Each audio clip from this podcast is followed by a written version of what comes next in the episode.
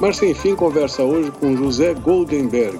Ele é professor, doutor em Ciências Físicas pela Universidade de São Paulo, foi reitor da USP entre 86 e 90, foi presidente da Companhia Energética de São Paulo e da Sociedade Brasileira para o Progresso da Ciência.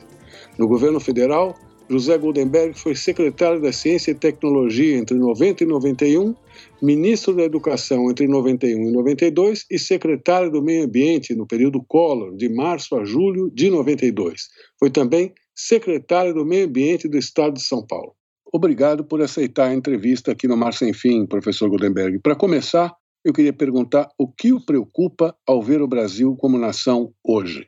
Olha, João, o Brasil é um país uh, tem vários países dentro dele, né? Quer dizer, ele tem essa região sudeste que é uma uma região que no fundo é parecida com a Europa, né?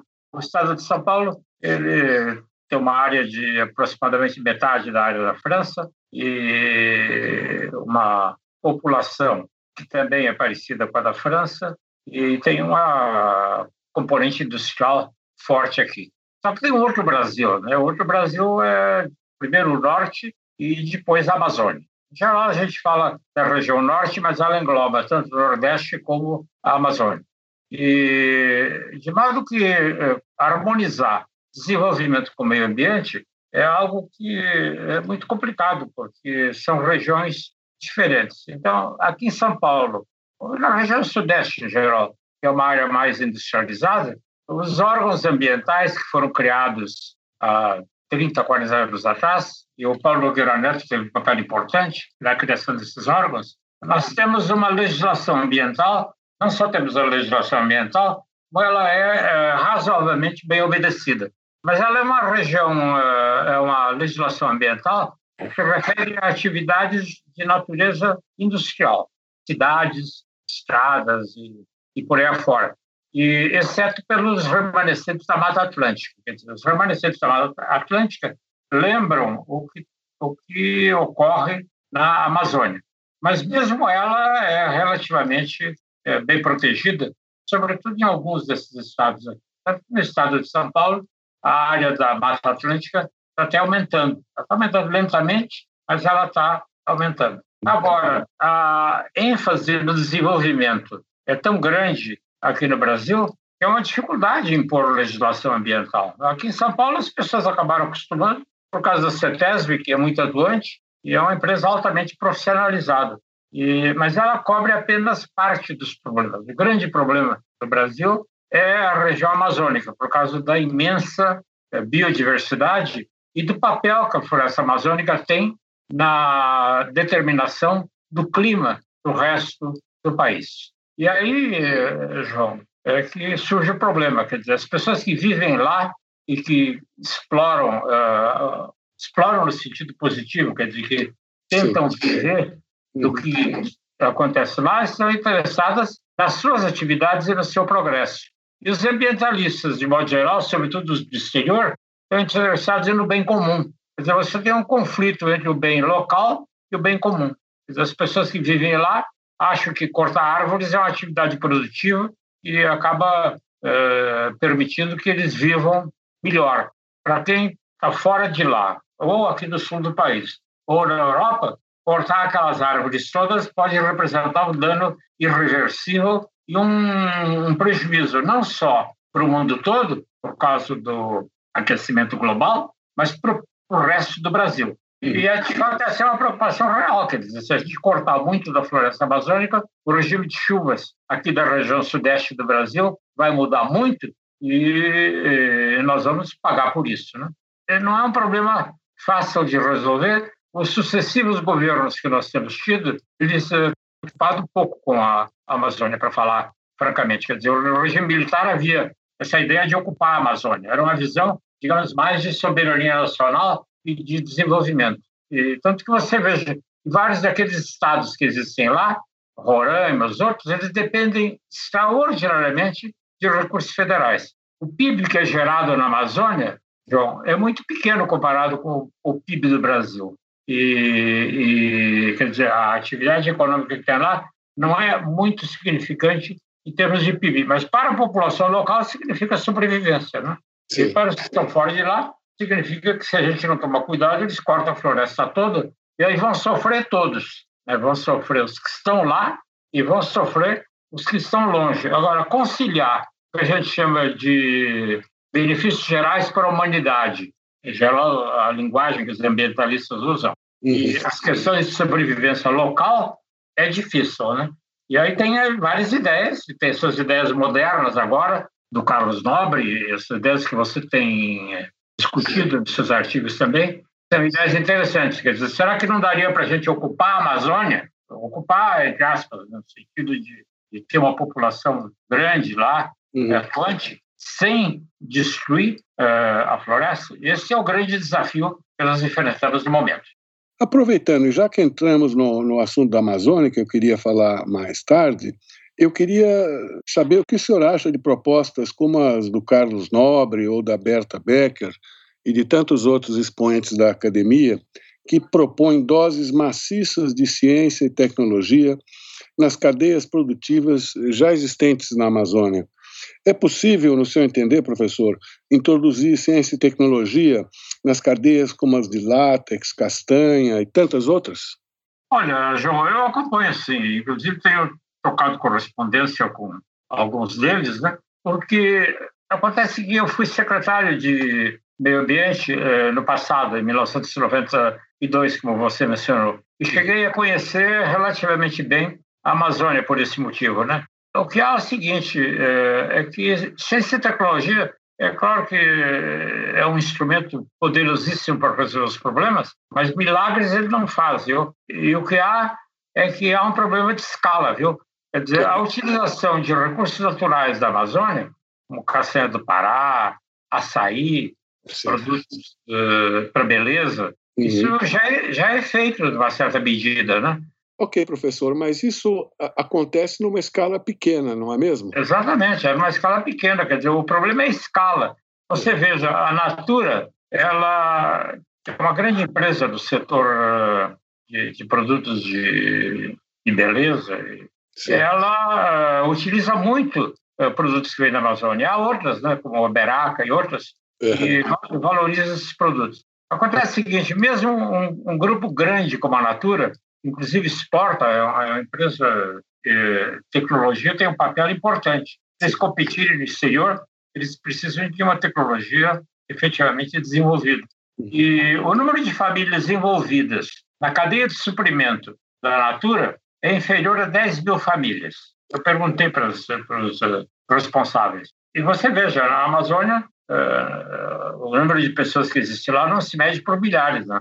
Sim. por milhões, que é aproximadamente 20 milhões de pessoas. Então, o problema é como converter essas atividades, que, que são muito boas e positivas, em alguma coisa de grande escala. Eu acho difícil, viu, uh, João? E a mim, eu vou dizer por quê. Quando eu fui secretário de Meio Ambiente, eu fui procurado uma vez por um grupo de pessoas que viviam lá na Amazônia e que recolhiam produtos naturais. Eu não me lembro exatamente quais eram os produtos que eles recolhiam, não era castanha do Pará, mas eram outros produtos que eles recolhiam. Sim. E eles me procuraram e queriam apoio do governo. Eu falei, ótimo, que tipo de apoio de governo que vocês querem? Ah, a primeira coisa que nós precisamos é de um armazém para guardar as coisas, né? Porque a gente vive naquelas casas primitivas lá, etc. Esses produtos que a gente colhe precisam ser guardados num lugar relativamente seco, etc. E tal. Nós precisamos de um galpão. Eu disse, bom, mas isso até que é possível a gente conversar sobre isso, eventualmente a gente eh, identificar fundos aqui que permitam fazer um galpão. Eles disse, não, mas aí não é só isso, não é só isso, não. Aí nós queremos vender os produtos também. Eu falei, bom, para vender os produtos, vocês precisam conversar com quem consome os produtos. Né? Por exemplo, as grandes cadeias de supermercado. Ah, isso nós não conseguimos fazer. Uh, nós queremos que o governo faça. Falei, o governo não é para isso, né? aí já é demais. Quer dizer, o, o, problema é o seguinte, João, esse pessoal é bem intencionado e muitos ambientalistas apoiam muito esses grupos que utilizam recursos naturais, mas eles uhum. precisam olhar para a demanda, né? Eles Sim. não podem trabalhar apenas pelo lado do suprimento, né? eles precisam trabalhar pelo lado da demanda. É, é, é digamos, eles precisam ir do top para o bottom. Eles se preocupam no approach que a gente chama de bottom-up. Né? Eles recolhem lá as castanhas dos outros produtos e a comercialização, eles, de entender como é que como é que funciona a economia do país, né? Isso eu não identifiquei neles. E aí eu encontrei outras pessoas, né? Eu encontrei uma vez, eu encontrei nas minhas andanças lá pela Amazônia, encontrei um médico, né? Eu falei, escuta, você vive num lugar que tem desmatamento grande, né? Por que, que isso acontece, né? Olha, professor, o problema é o seguinte, é, qualquer pessoa que ganha um pouquinho de dinheiro que sobra, viu? Ele pega lá, ele vai lá, a floresta é, não é de ninguém, é, é do governo, ou é uma área mal definida, e a gente corta lá uns 5 hectares e coloca umas cabeças de boi. Né? Quer dizer, faz tanto sentido do ponto de vista econômico para eles, né? Ou qualquer hum. solução mais racional, como essa solução de usar produtos naturais, nem passa pela cabeça deles, né? E aí, se você cria boi, aí tem toda uma cadeia produtiva de comercialização. Não é mesmo? Você vende o boi, e aí entra no, vai para os frigoríficos e por aí afora. Ou seja, essas ideias que o Nobre, algum, a Berta Becker e outros colegas têm levantado são muito boas, mas elas precisam de um banho de realidade. Quer dizer, eu preciso, acho que precisar misturar os nossos colegas com alguns economistas, né? Para fazer a ligação com grupos empresariais que se interessam. Na última conversa que eu tive com um deles, com o professor Nobre, ele me disse que com açaí isso está acontecendo, né? Porque o açaí é, é vendido no exterior e tem bastante sucesso. E, mas eu não consegui identificar quantas famílias são beneficiadas pelo açaí. Eu acho que é um caso interessante, quer dizer, se a utilização dos recursos naturais começar a mobilizar não 10 mil famílias, no meu caso da Natura, mas 100 mil famílias, ou um milhão de famílias, aí sim, sim nós efetivamente estamos embarcando numa solução, uh, digamos, uh, que precisaria ser levada muito mais a sério do que é levada agora. Bom, professor, já que o senhor falou em pecuária na Amazônia, eu lembrei de um artigo do Fernando Henrique Cardoso, saiu recentemente no, no Estadão, é, e ele falava que até que ponto o Brasil conseguiu avançar? E ele conclui dessa forma, abre aspas, em certos setores bastante, nos segmentos produtivos, nos quais fomos capazes de, de introduzir ciência e tecnologia. Assim aconteceu especialmente na agricultura, que desde o passado se apoiou na tecnologia. Então, eu aproveito para perguntar se o senhor acha que isso é possível acontecer também na pecuária da Amazônia. Estou me referindo agora, basicamente, à pecuária na Amazônia. É, a agricultura está lá também com uma alta produtividade, empregando gente e gerando renda, mas a pecuária é o oposto disso. Né? Ela é muito atrasada, ocupa imensas áreas de terra e gera muito pouco o senhor acredita que é possível esperar que a pecuária na Amazônia um dia se iguale ao que é a agricultura lá hoje? Ah, seguramente. Essa é uma coisa que poderia ser feita. Está acontecendo até. O que acontece é o seguinte: é que o boi eh, criado aqui no Brasil é o boi mais confortável do mundo. Uh, em média, cada cabeça de ovino aqui no Brasil ocupa um hectare. É uma, uma, um tipo de atividade que utiliza grandes áreas. É por isso que desmata tanto. Né?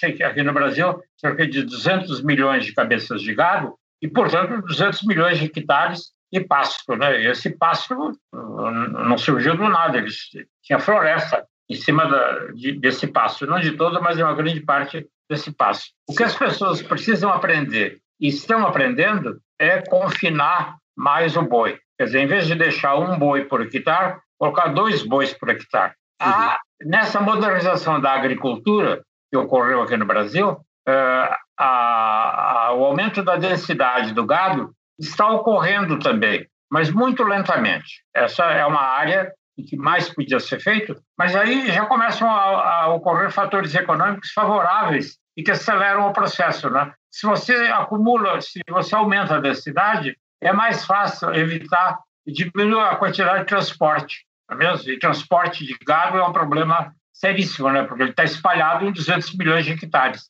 é uma área muito grande. Então, essa eu acho que é uma área que é, nem precisa de tecnologia tão sofisticada assim. É, provavelmente o que precisa é um chips para colocar na, na orelha do, de, de, cada, de cada boi. É, uhum. provavelmente é isso, tem, tem empresas que já fazem isso, de modo a saber onde eles estão, que é fácil agora fazer com satélites, né? e tomar uhum. providências para que a densidade aumente. Se a densidade aumentasse, você veja os números, né? se a densidade aumentasse de 1 para 2, eh, a área necessária para um rebanho de 200 milhões de hectares cairia para 100 milhões de hectares. Seria um progresso extraordinário. E na Europa é comuníssimo né? você ter 5 a 10 cabeças de gado por hectare. É certo. É claro que muda um pouco o, o, ramo de negócio, porque aí você precisa totalmente uh, trazer um pouco de alfafa ou grama para alimentar uh, o boi. Mas uh, isso eu acho que são, são coisas que precisam ser feitas e o governo acho que poderia ter um papel importante, porque o BNDES financia esses grupos todos, esses frigoríficos e toda a cadeia. Ele poderia exigir como contrapartida um aumento na densificação da cultura do gado na, na Amazônia. Essa é uma tecnologia trivial, viu, João Lara? Não é nada de, de excepcional, nada de ir para a Lua ou ir para Marte. Quer dizer, eu acho que é, as ideias do, de utilizar a tecnologia, é claro que pode ser feita, mas você veja o INPA, que é o Instituto Nacional de Pesquisas da Amazônia, é, que já ele teve tempos melhores, ele, mas ele é, não está tão ruim assim também.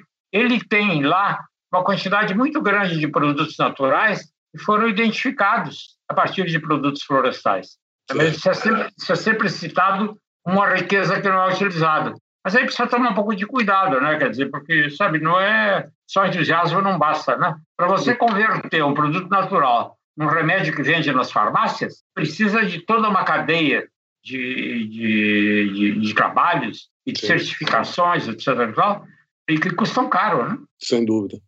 Bom, o senhor falou, o senhor falou em governo, então a pergunta não, que não pode calar, né? O senhor que é um ícone da educação e da ciência, como é que o senhor avalia o governo Bolsonaro? Ah, olha, João, acho que a melhor maneira de responder essa pergunta é dizer que o governo Bolsonaro é um ponto fora da curva, viu? Quer dizer, nós tivemos uh, governos melhores e piores ao longo do tempo, e mas uh, realmente este governo está se revelando uh, talentoso em fazer escolhas erradas e adotar uh, políticas erradas. Né? Quer dizer, na área de ciência e tecnologia, uh, a, a, o que ocorreu com o desmatamento da Amazônia é uma coisa absolutamente desproposital e, e, e, vergonhosa. Né? Quer dizer, o INPE, o Instituto Nacional de Pesquisas Espaciais, que há 30 ou 40 anos uh, desenvolveu tecnologias para acompanhar esse desmatamento. Uh, em detalhe, eu sei disso porque eu participei das fases inicial desse processo.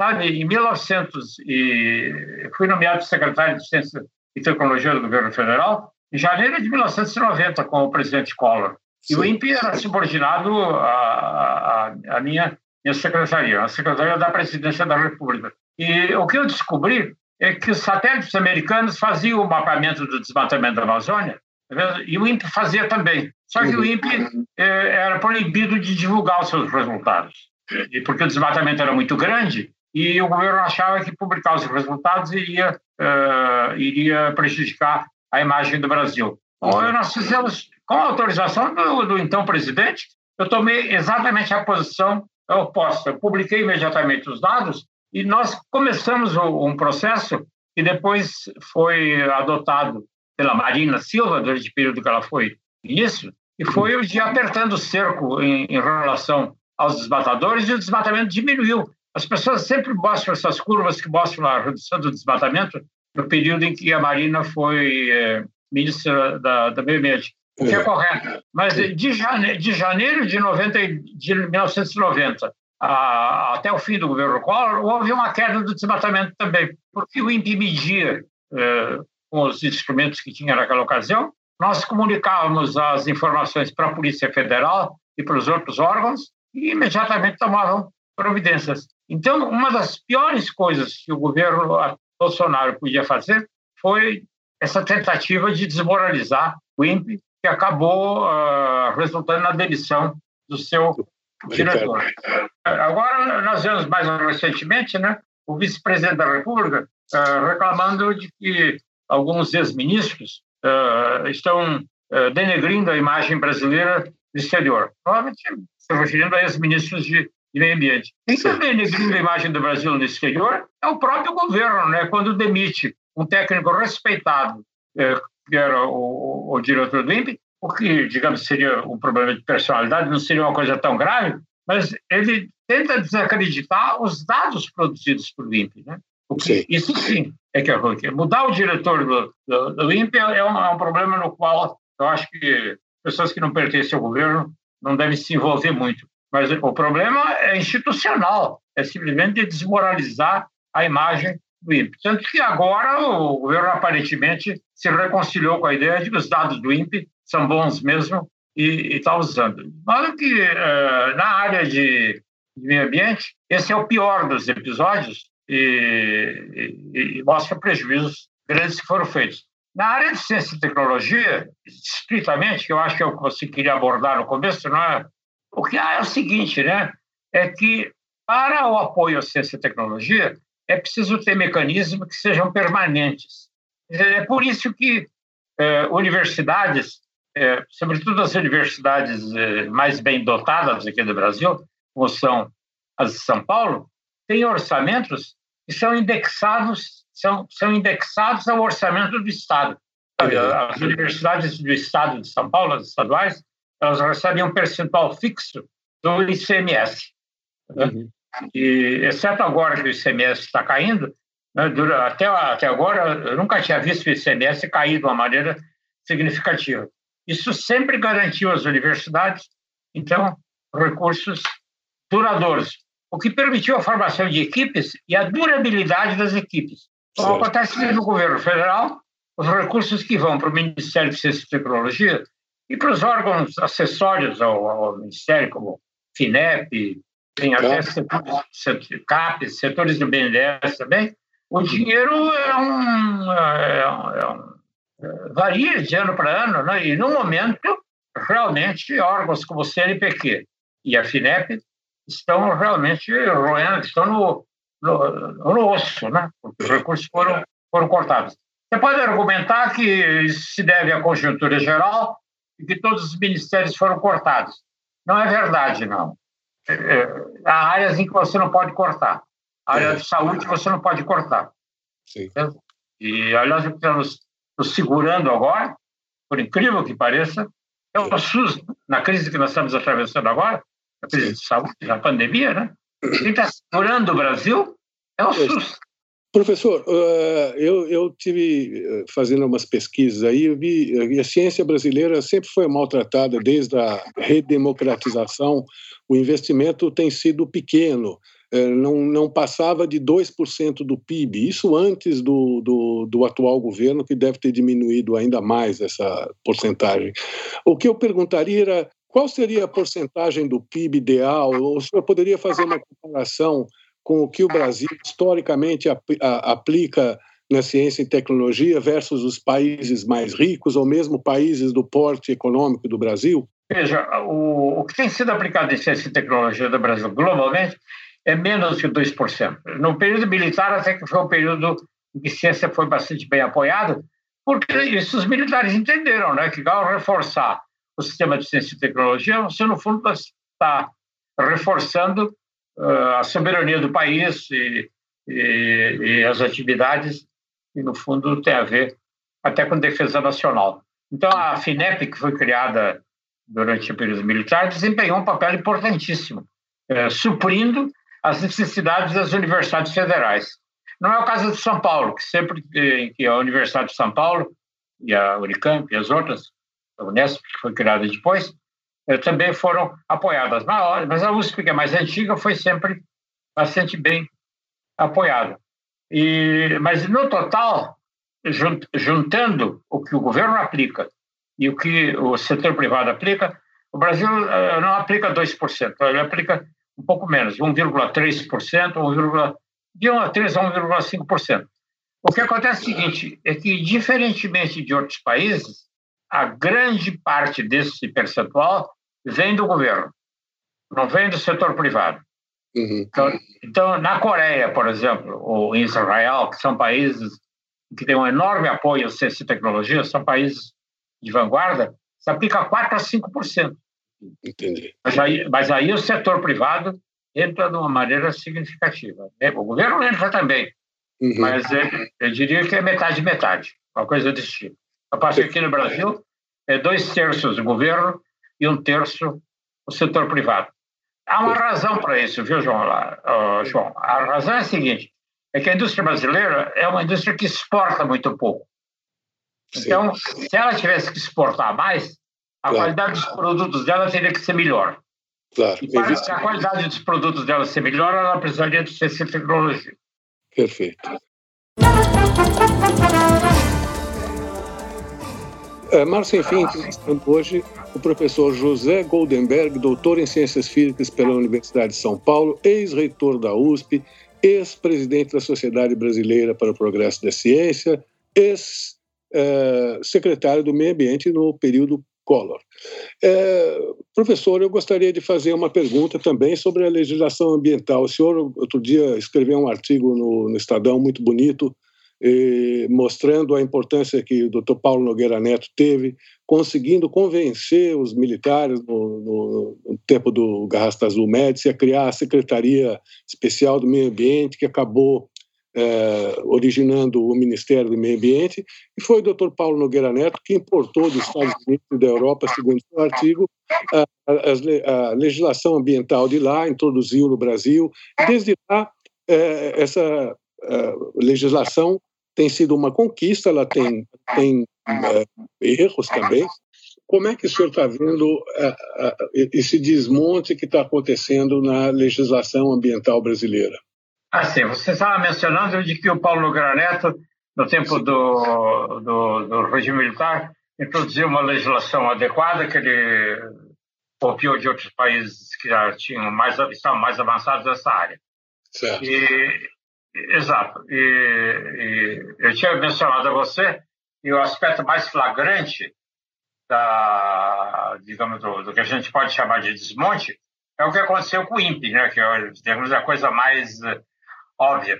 E, agora, naturalmente, há uma, uma, porção de outras coisas ocorrendo e, e, que, na realidade, eu não acompanho em detalhe, de modo que eu tenho uma certa dificuldade em avaliar.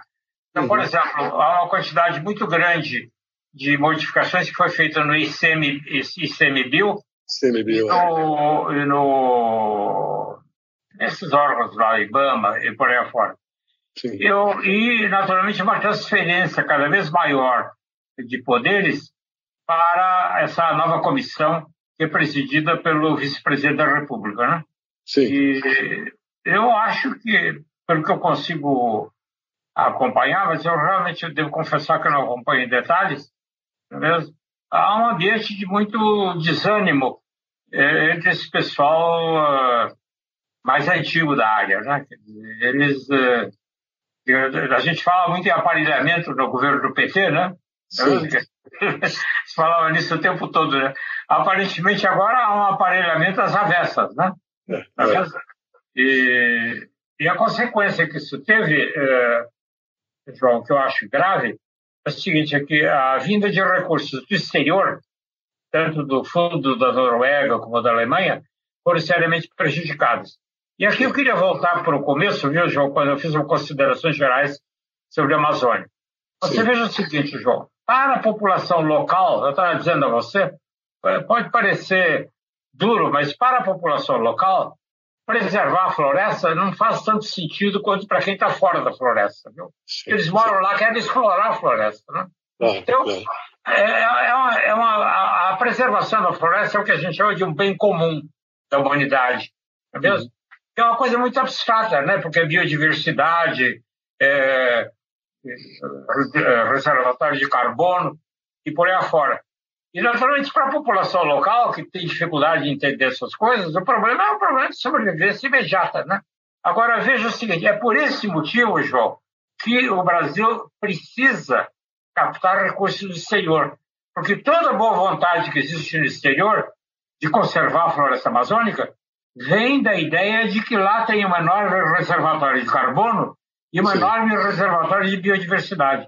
Então, o dinheiro do exterior é mais do que bem-vindo. Essa Sim. ideia de que a vinda de recursos do exterior reduz a nossa soberania é absolutamente incorreto. Não, é. não, não tem nada a ver com soberania.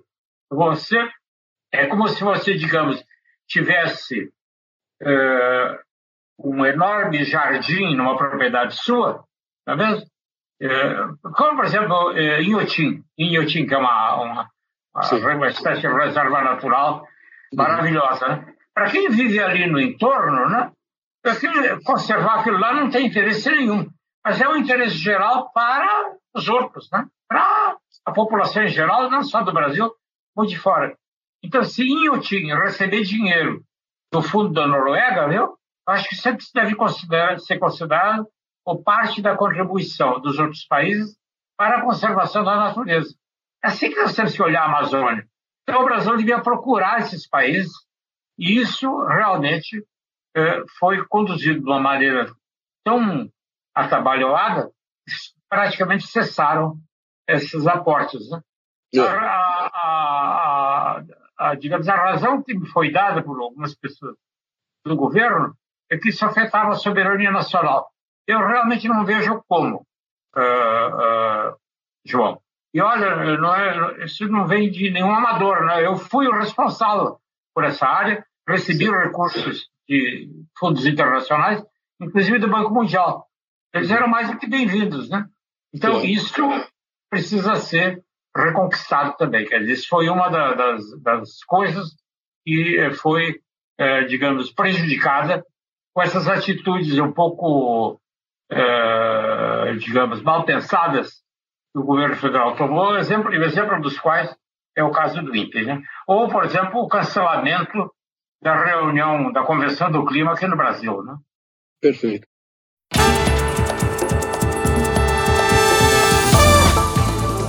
Márcio, enfim, conversa hoje com José Goldenberg, doutor em Ciências Físicas pela Universidade de São Paulo, ex-reitor da USP, ex-secretário eh, de Meio Ambiente e ex também presidente da Sociedade Brasileira para o Progresso da Ciência.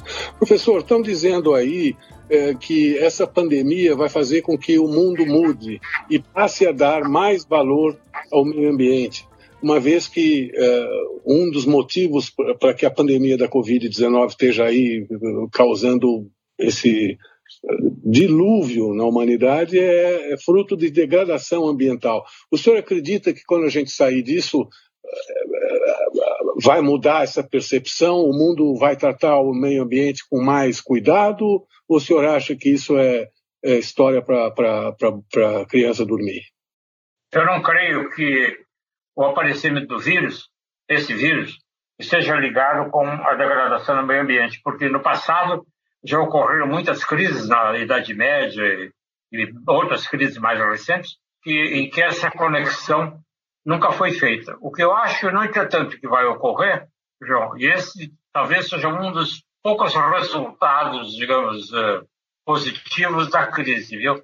É Sim. que o valor da ciência vai aumentar. Você veja né, que, uh, uh, João, os países que conseguiram enfrentar a, a, a doença, a, a pandemia, foram os países que seguiram as recomendações dos especialistas, tanto da Organização Mundial da Saúde, como seus, seus próprios, como a Alemanha, né? Uhum. aplicaram imediatamente, assim que houve as primeiras manifestações da pandemia, aplicaram isolamento social e outras medidas, que são as medidas recomendadas pela ciência. Ou seja, esses países que tiveram sucesso são claramente países em que os conselhos científicos foram ouvidos, o que não foi o caso nem dos Estados Unidos e nem do Brasil. Curiosamente, nos Estados Unidos até a situação melhorou, mesmo porque uh, o, o, diretor do departamento que cuida desses infecciosas acabou sendo um conselheiro útil para uhum. o presidente Trump dos Estados Unidos. Não é o que ocorreu no Brasil. Quer dizer, no Brasil, nós estamos tendo muita dificuldade e fazer com que considerações de caráter estritamente científico sejam adotadas pelo governo federal. Já temos dois ministros que foram trocados por causa desses problemas, de modo que o Brasil, de novo, é um ponto fora da curva. Mas eu acho que no mundo todo, João, a lição vai ficar. É que quando você tem uma crise, você veja o que, os especialistas dizem para você. Entendeu? Eu acho que a, a, o, um prestígio maior para a ciência vai ajudar a resolver os outros problemas, como preservação Sim. do meio ambiente.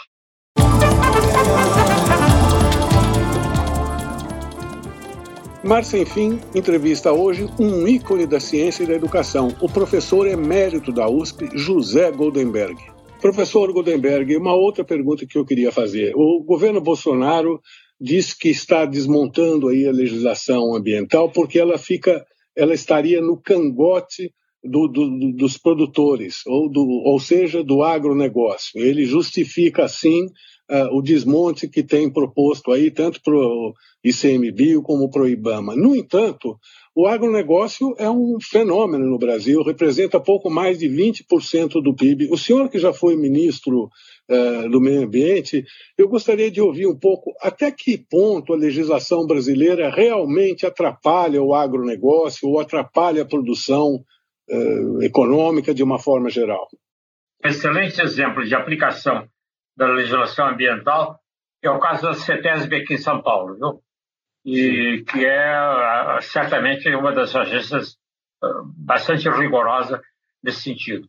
Até uh, recentemente, o, o, PIB de São Paulo estava crescendo. Mesmo quando o PIB brasileiro estava caindo, o PIB de São Paulo estava crescendo.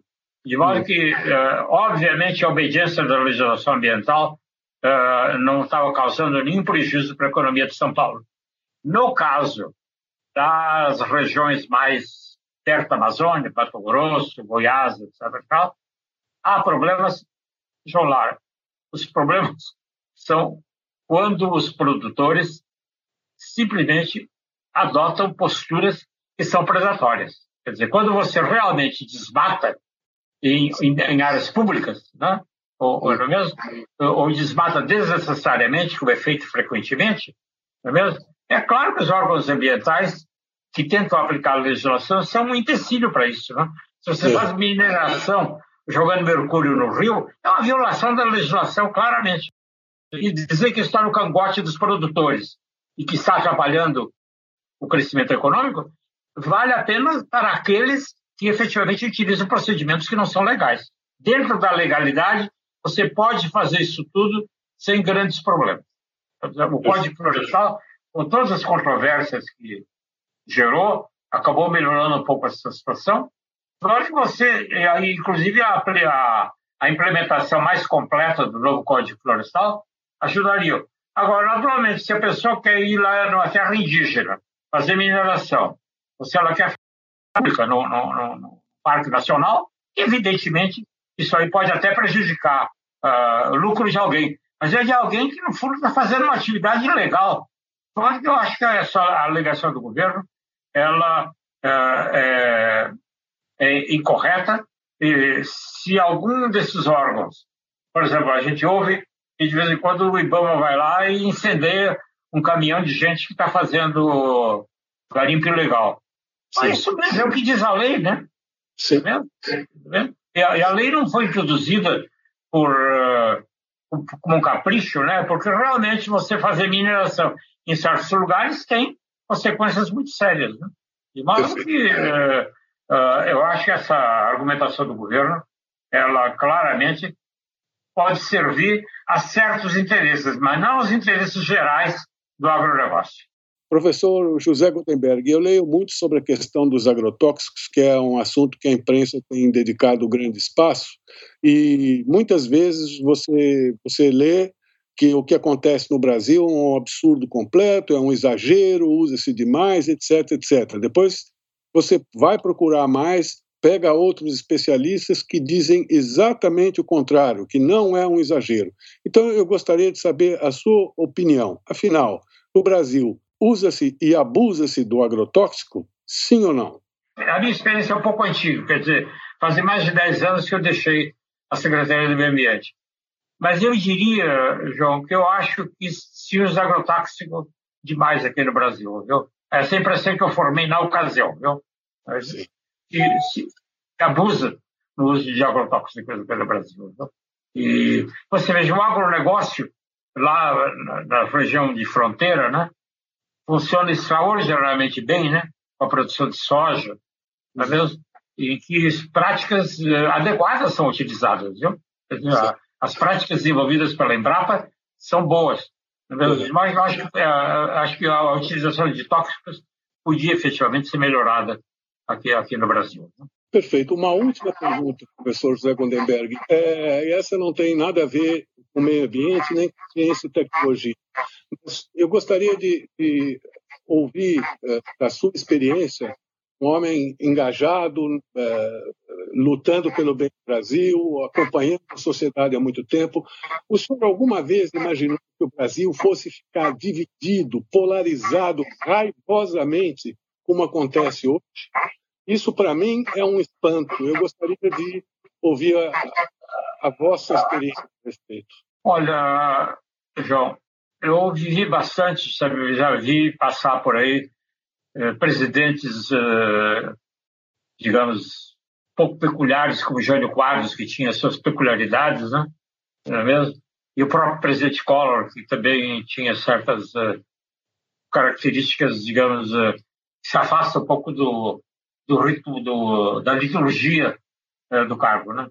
Uhum. Mas é, o, que, o que nós estamos vendo agora, de fato, eu não vi toda a minha longa experiência. Né? Eu servi a vários governos, eu, e eu estou surpreso de que nós tenhamos chegado a uma situação de polarização, em que as pessoas são movidas mais pelo ódio e por interesses personalistas do que pelos interesses uh, do país.